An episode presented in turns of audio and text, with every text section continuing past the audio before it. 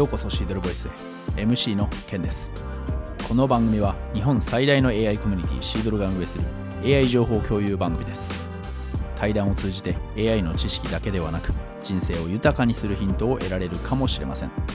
それでは本編をお聞きください。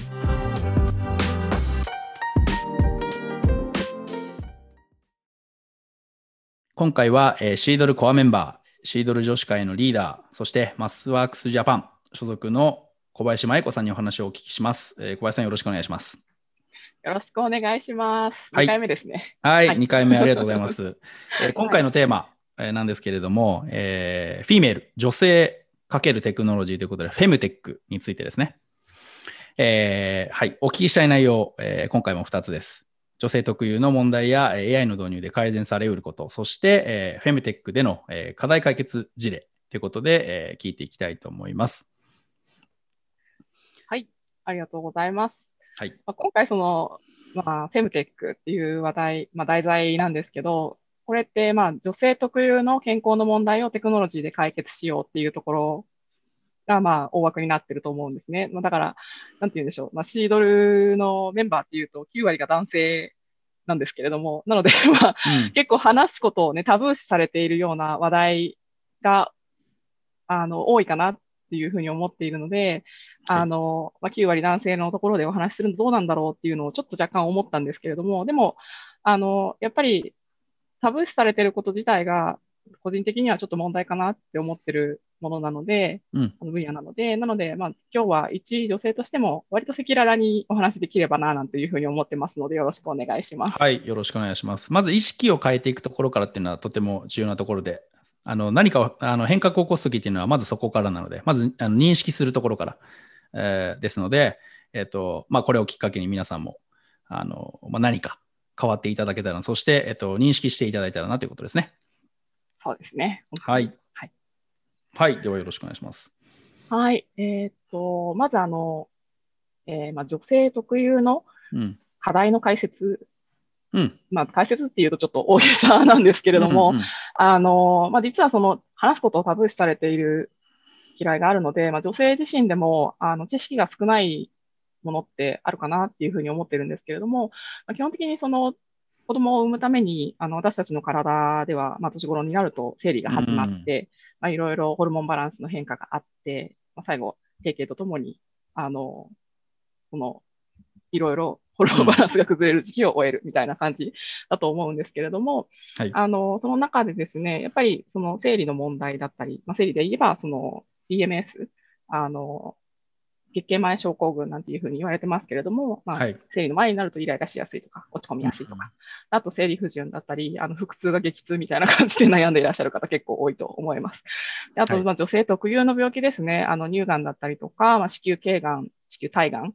あの子宮内膜症だったり、子宮筋腫などなどいろいろありますし、まあうん生殖の問題で言えば、まあ、これ、女性だけに限らないんですけれども、まあ、不妊治療とかあの受けられていらっしゃる方、たくさんいらっしゃるかと思います。産後ですね。あの、やっぱり産後の体の変化っていうのは、あの、ママさんたちの中ではかなり話題になるお話だと思いますし、まあ、そのホルモンバランスの変化が結構きつい方だと産後うつとかになってしまったり、うんあと、まあ、その後は、閉経とともに更年期障害という問題が出てきたりということで、やっぱり女性のあの体っていうのはですね、いろいろな、こう、なんて言うんでしょう。まあ、病気は、あの、ホルモンバランスの関係にはよらないものもあるかもしれないんですけれども、やっぱり、あの、生理産後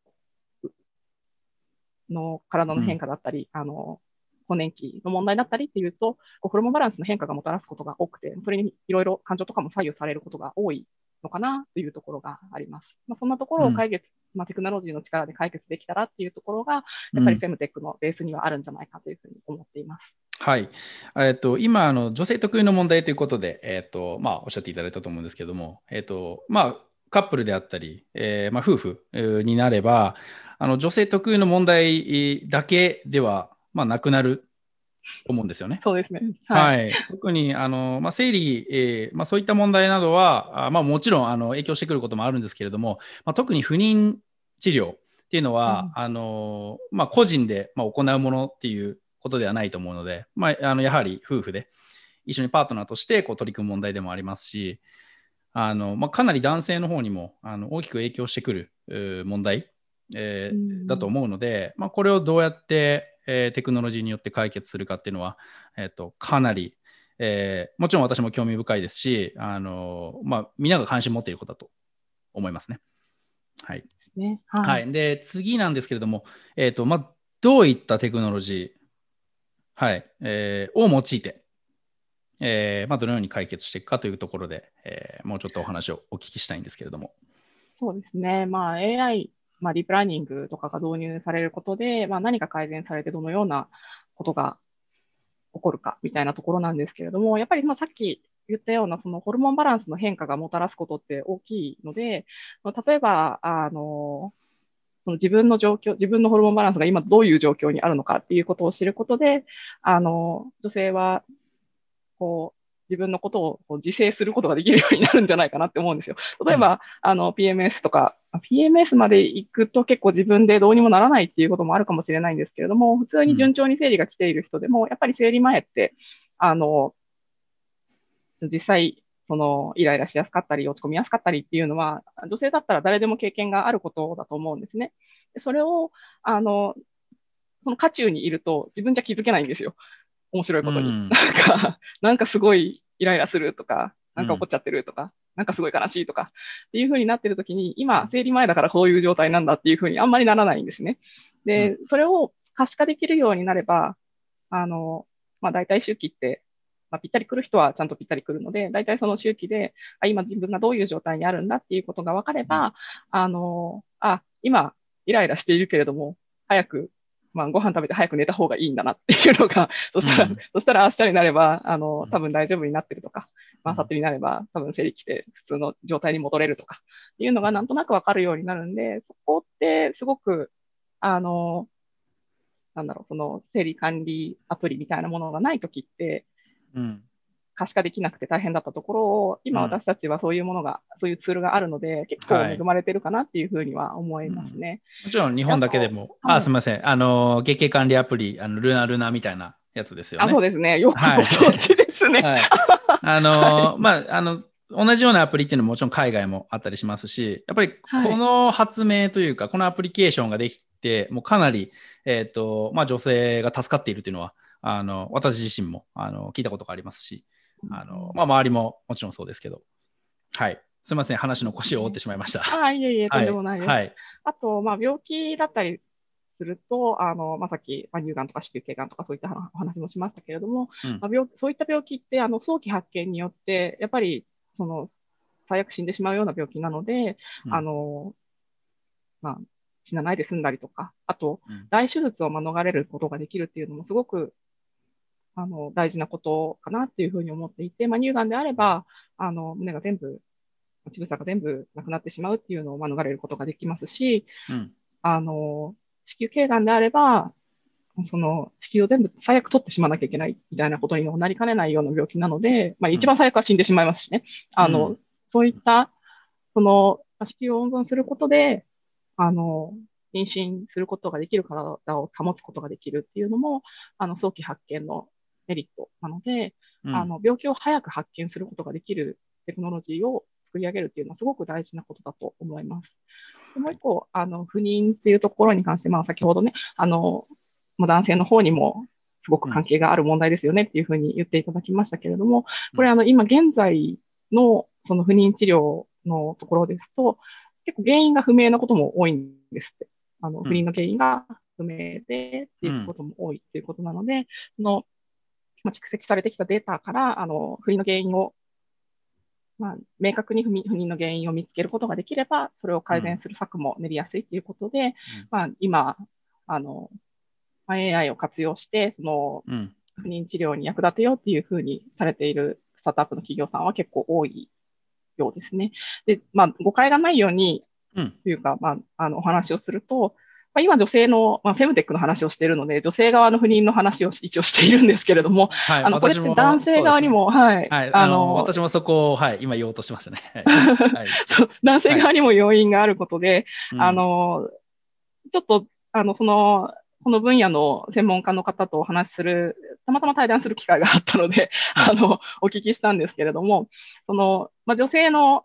日本では女性の加齢による不妊っていうものが結構取り上げられていると。だけど、実は男性も加齢によって、あの、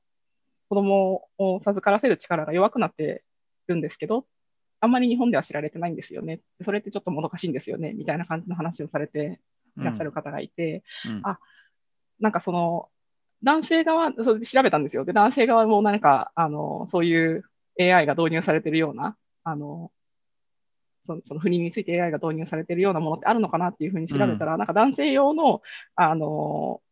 精子の活動率を測るキットとアプリが売っていて、うん、なんかそんなものも今出てるんだなっていうので、まあ、この分野に、まあ、この分野ってすごくやっぱり、あの、テクノロジーが使われて当然、一番使われるべき分野だと思うので、うん、まあ、そういった、あの、そういったアプリが、アプリやキットができてるっていうのはすごく、あの、多大な進歩だなっていうふうに最近思ったところでした。うん、はい。もちろん、あの、ニーズがあるところですし、あと、自分で調べた情報によると、まあ、日本では、えー、大体、えー、5組、えー、の夫婦中1組が不妊に悩んでいる、はい、ないしは、えっと、治療を、まあ、実際しているというあの統計結果があるので、まあ、5分の1って言ったら相当な、えっと、割合なのかなというふうに、高い割合なのかなというふうに思っていて。そうですね。はい、これをテクノロジー。はい、はい。あ、今、あの、菅さん菅総理になってから、あの、はい、不妊治療の方が保険適用になったり、な不妊不妊保険適用に、うん、あの、させようみたいな動きもあるようなので、うん、まあ、かなり注目を集めている分野かなとは思います。まあ、あの、日本は少子高齢化社会にどんどんなっていってますからね。はい。はい。